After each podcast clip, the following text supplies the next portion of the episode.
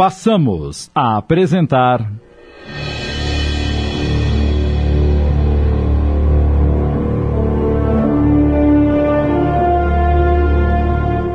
Reflexos do Passado, inspirado na obra de Cida Romagnoli Moraes, adaptação de Sidney Carbone.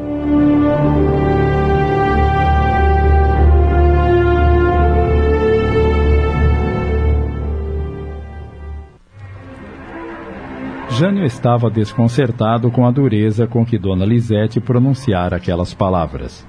Informou-lhe que estava na casa de sua irmã divina em Nova Luz. Muito bem.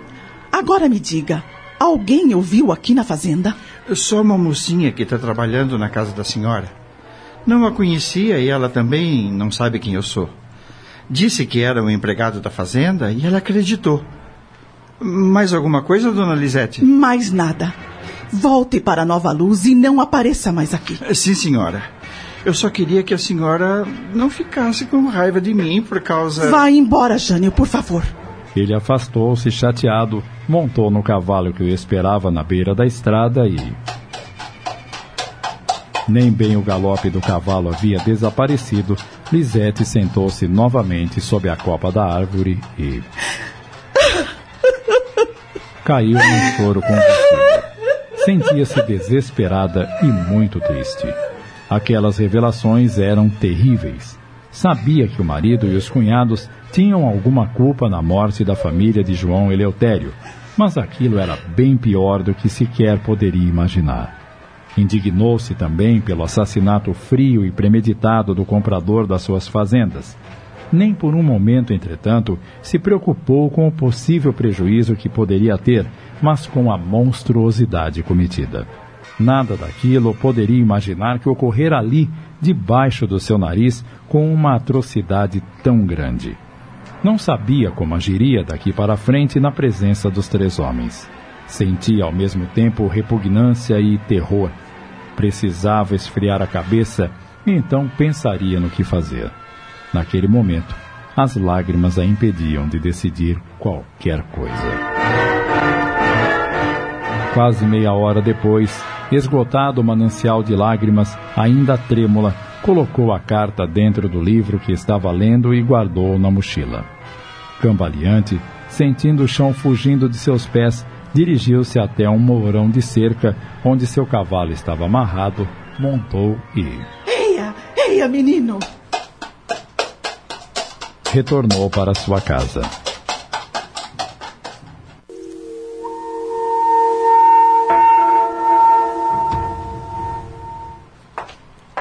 Lisete entrou em casa esbaforida, o que assustou Mariana, que, incontinente, se acercou dela preocupada.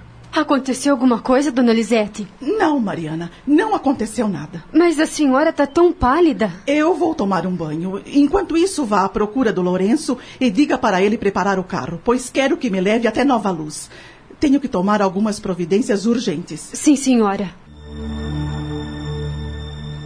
Meia hora depois, Lisete retorna à sala, pronta para a viagem, com uma pequena mala nas mãos. E o Lourenço? Já está com o carro aí na porta esperando a senhora. Lisete escreve um bilhete e o entrega a Mariana. Assim que o Lucas chegar para o almoço, entregue-lhe este bilhete.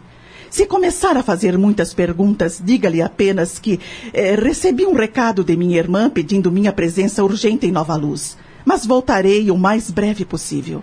Não quero que ele vá atrás de mim, entendeu? Entendi, sim, senhora. Ah, outra coisa. Quero que a rotina desta casa continue sem que a minha ausência atrapalhe nada. Oriente as empregadas para fazerem tudo corretamente a fim de evitar que o Lucas se aborreça.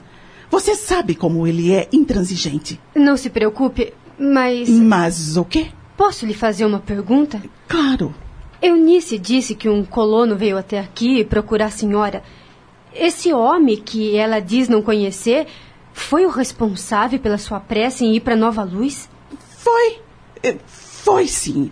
Eh, Foi esse homem que veio trazer o recado de minha irmã. Não é um colono.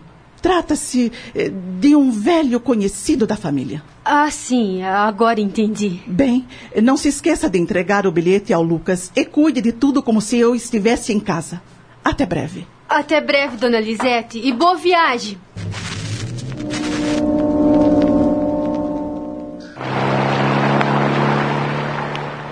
A viagem até Nova Luz parecia não ter fim. De vez em quando, Lisette relia a carta e todo um turbilhão de sentimentos a envolvia. Já sabia exatamente o que deveria fazer.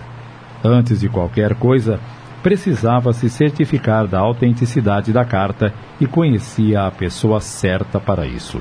Tão logo chegue a Nova Luz, entrarei em contato com Antônio Miranda, que é um ótimo detetive.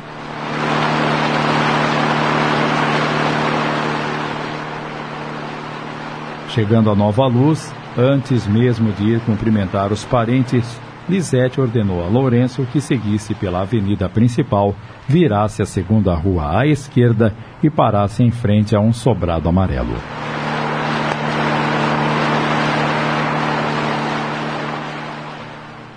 Assim que o carro parou, ela desceu e. Preciso falar com uma pessoa que tem escritório neste sobrado. Voltarei em uma, uma ou duas horas. Lisete entrou no sobrado e subiu até o segundo andar, onde ficava o escritório do detetive Miranda. Foi recebida calorosamente pela secretária. Afinal, a sua presença ali era uma honra. Todos a admiravam muito, não apenas pelo seu caráter ilibado, mas principalmente porque sabiam da justiça e amor com que tratava os colonos e serviçais da fazenda imediatamente foi encaminhada ao gabinete de Miranda. Dona Lisete, mas que prazer recebê-la em meu modesto escritório. A que devo a honra de sua presença? Boa tarde, Antônio. É muito bom revê-lo, embora as circunstâncias não sejam as melhores. Noto a abatida. Mas sente-se. Fique à vontade. Em que posso lhe ser útil? Ela retira a carta do bolso do vestido e entrega a ele. Veja isto. O detetive abre a carta e começa a ler.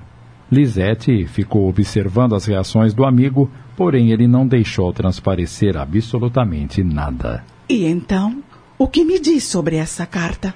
Bem, dona Lisette, tenho como princípio não tirar nenhuma conclusão precipitada. O conteúdo dessa carta é gravíssimo, sem sombra de dúvida. Porém, antes necessito de mais elementos.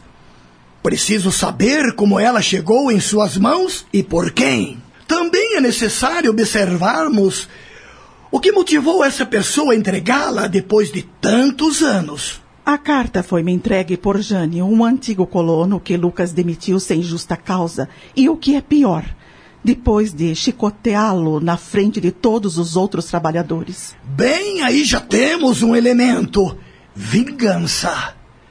Por que essa carta estava com ele? Lembra-se de Geraldo, o mascate da roça? Sim, claro, claro. Jânio se encontrou com um senhor chamado Homero, que também é mascate, e segundo me disse, era muito amigo do Geraldo.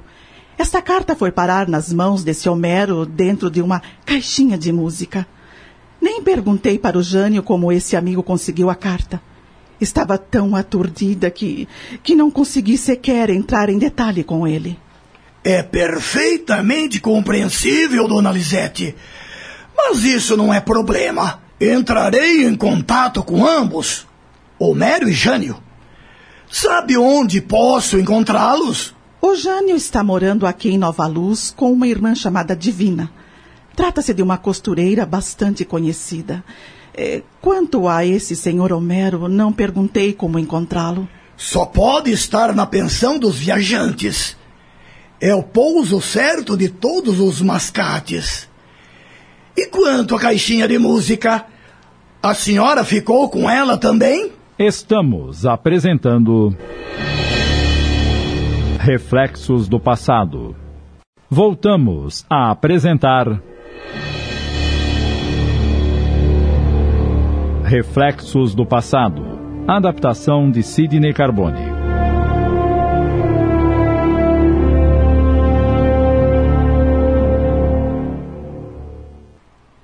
Antônio. A caixinha Jânio a trouxe com ele. Acredito que essa caixinha também seja uma pista importante, segundo meu ponto de vista. Lembro-me de que Geraldo a exibia como um troféu para todos com quem conversava. Foi fabricada por Eduardo Mendes. Lembra-se dele? Quem não se lembra? ficou famoso pelo seu artesanato tão fino e artístico. A senhora identificou a caixinha como sendo feita pelo Mendes? Com certeza. A assinatura dele é inconfundível. Porém, uma coisa está me intrigando muito. Por que esta carta não foi encaminhada à polícia? Afinal, muitos anos se passaram. Talvez até dificulte um pouco descobrir a verdade, não? Quanto ao fato de não haverem levado a carta para a polícia, parece-me bem claro. Desculpe-me se vou ofendê-la, mas a cidade inteira e até mesmo toda a região teme os Rocha Prado.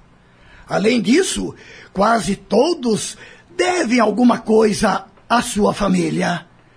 Como a polícia iria tomar partido de alguém que sequer sabe a procedência? De alguma forma, ele achou alguém que poderia testemunhar a violência de seu marido, visto que foi vítima e que infelizmente deve saber muitas coisas que ocorrem na fazenda, pois era um colono antigo. Infelizmente, meu marido e cunhados usam de métodos nada convencionais. Sabia intuitivamente que mais cedo ou mais tarde algo ruim aconteceria. Mas, sinceramente, as minhas desconfianças ficaram muito aquém da realidade. Nem de leve podia imaginar que Lucas fosse cúmplice de seus irmãos. Sempre, sempre foi violento, mas jamais cogitei que ele também pudesse participar de um crime tão hediondo e covarde. Antônio Miranda, notando que Lisete estava prestes a desatar no choro, resolveu suavizar um pouco a conversa. Tinha absoluta certeza que ela jamais se pactuaria com os desregramentos de Lucas penalizava-se dela. Era mais uma vítima daquele covarde. Não podemos tirar conclusões precipitadas, dona Lisete. Vou começar a trabalhar em cima do que tenho em mãos esta carta. E fique tranquila quanto ao sigilo. Deixe tudo por minha conta. Não quero que a senhora se preocupe com nada. Quando tiver notícias, lhe enviarei um recado. Quantos dias pensa em ficar por aqui? No máximo três dias. Não quero que Lucas desconfie do que realmente me trouxe a nova luz. Estamos combinados, então. Procure se distrair, tirar esse peso do seu coração. A verdade aparecerá, mas dia menos dia, tenha certeza. A mulher se despediu do detetive e se apressou em sair do gabinete. Agora tudo dependia dele.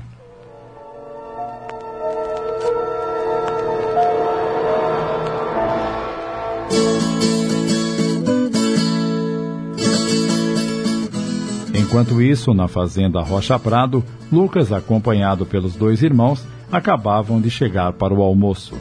Lucas, estranhando que Lisete não estava na sala, bordando como sempre, berrou: Lisete, onde você se meteu? Já chegamos para o almoço, venha me servir. Imediatamente, Mariana entrou apressada com duas grandes travessas nas mãos, onde fumegava a comida, seguida de Eunice, que trazia uma jarra de limonada e as colocaram sobre a mesa. Onde está Lisete? Lisete? Dona Lisete não está, seu Lucas. Foi para Nova Luz. O que está me dizendo? O que ela foi fazer em Nova Luz? Mariana retirou do bolso do avental o bilhete de sua patroa e lhe entregou, apenas dizendo que Lourenço havia levado, e retirou-se da sala juntamente com Eunice. Lucas leu o bilhete, bufando de raiva, e despedaçou-o em mil pedacinhos, jogando-os ao chão. Não me faltava mais nada. A irmã tem uma vertigem qualquer e Lisete corre atendê-la como se fosse uma médica. Larga todos os compromissos da casa para servir a irmãzinha mimada. Ah, mas isso não vai ficar assim. Será a última vez que ela sai de casa sem o meu consentimento. Vou dar ordem expressa ao Lourenço para não levá-la sob pena de ser mandado para o olho da rua. Assim é que se fala, irmão. Mulher a gente tem que trazer no capresto. Além disso, sua mulherzinha solta por aí pode representar um perigo para você, não é mesmo? De repente, alguém pode lhe contar umas coisinhas, alguns segredinhos. Júlio tem razão. Não é nem um pouco conveniente que Lisete ande sozinha fora da fazenda, longe das suas vistas. Já não lhes disse para não tocarem mais nesse assunto? Não deixei bem claro que está morto e enterrado? bem morto! e muito bem enterrado. Parem com isso se não quiser ir comer do galpão com os colonos. Vamos almoçar em silêncio. Foi claro? Os dois balançaram a cabeça e se entreolharam com expressão cínica no canto da boca. Após o conturbado almoço, Júlio e Roberto saíram da mesa antes de Lucas. O mau humor do irmão estava deixando-os irritados. Assim que ficou sozinho. Mariana! A cozinheira acorreu imediatamente. O que o senhor deseja, patrão? Como é que a Lisete ficou sabendo que a irmã estava precisando dela? Por conta de um mensageiro de Nova Luz. Ele falou com ela aqui? Não, senhor. Dona Lisete estava passeando a cavalo. Ele perguntou por ela e depois foi atrás. Era algum conhecido? Não, senhor. Então me explique como ele foi procurá-la sem conhecer a fazenda. Não sei explicar, patrão. Dona Lisete não me disse como se encontraram. Quando ela voltar, o senhor pergunta para ela. Você também está ficando com a língua afiada, Mariana. Só estou dizendo o que eu sei. Foi você quem atendeu o estranho? Não, senhor. Foi a Eunice. Pois mande essa moça vir aqui, agora. Sim, senhor. Eu vou chamar ela. Quase que imediatamente, Eunice apareceu na sala. Estava com o rosto vermelho e os olhos assustados. O que o senhor quer, patrão? Foi você quem atendeu o estranho que veio à procura da sua patroa? Sim, senhor. E já tinha visto essa pessoa por aqui alguma vez? Nunca, senhor. Ele disse como se chamava? Não, senhor. Por que então você falou que Lisete estava cavalgando? Não era um estranho? Bem, ele. Quase ela deixou escapar que ele havia se identificado como um colono da fazenda. Porém, lembrou-se do que Mariana lhe pedira e remendou. Ele se mostrou muito educado. Pensei que morava perto numa das fazendas. Não vi nada de mal. Pois aprenda que antes de sair falando onde sua patroa está ou o que esteja fazendo, tem que saber quem é a pessoa. Se não a conhecia, deveria ter chamado Mariana. Nunca mais fale com estranhos, muito menos lhes dê qualquer tipo de informação.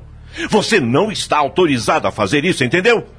Aliás, ninguém desta casa está autorizado, nem mesmo a Mariana. Sim, senhor. Agora assuma da minha frente. Sim, senhor.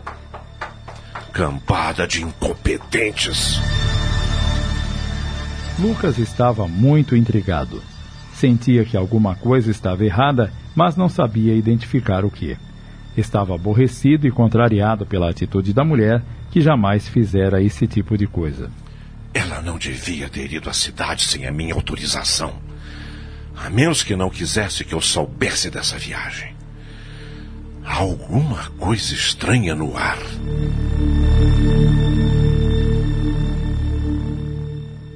Acabamos de apresentar.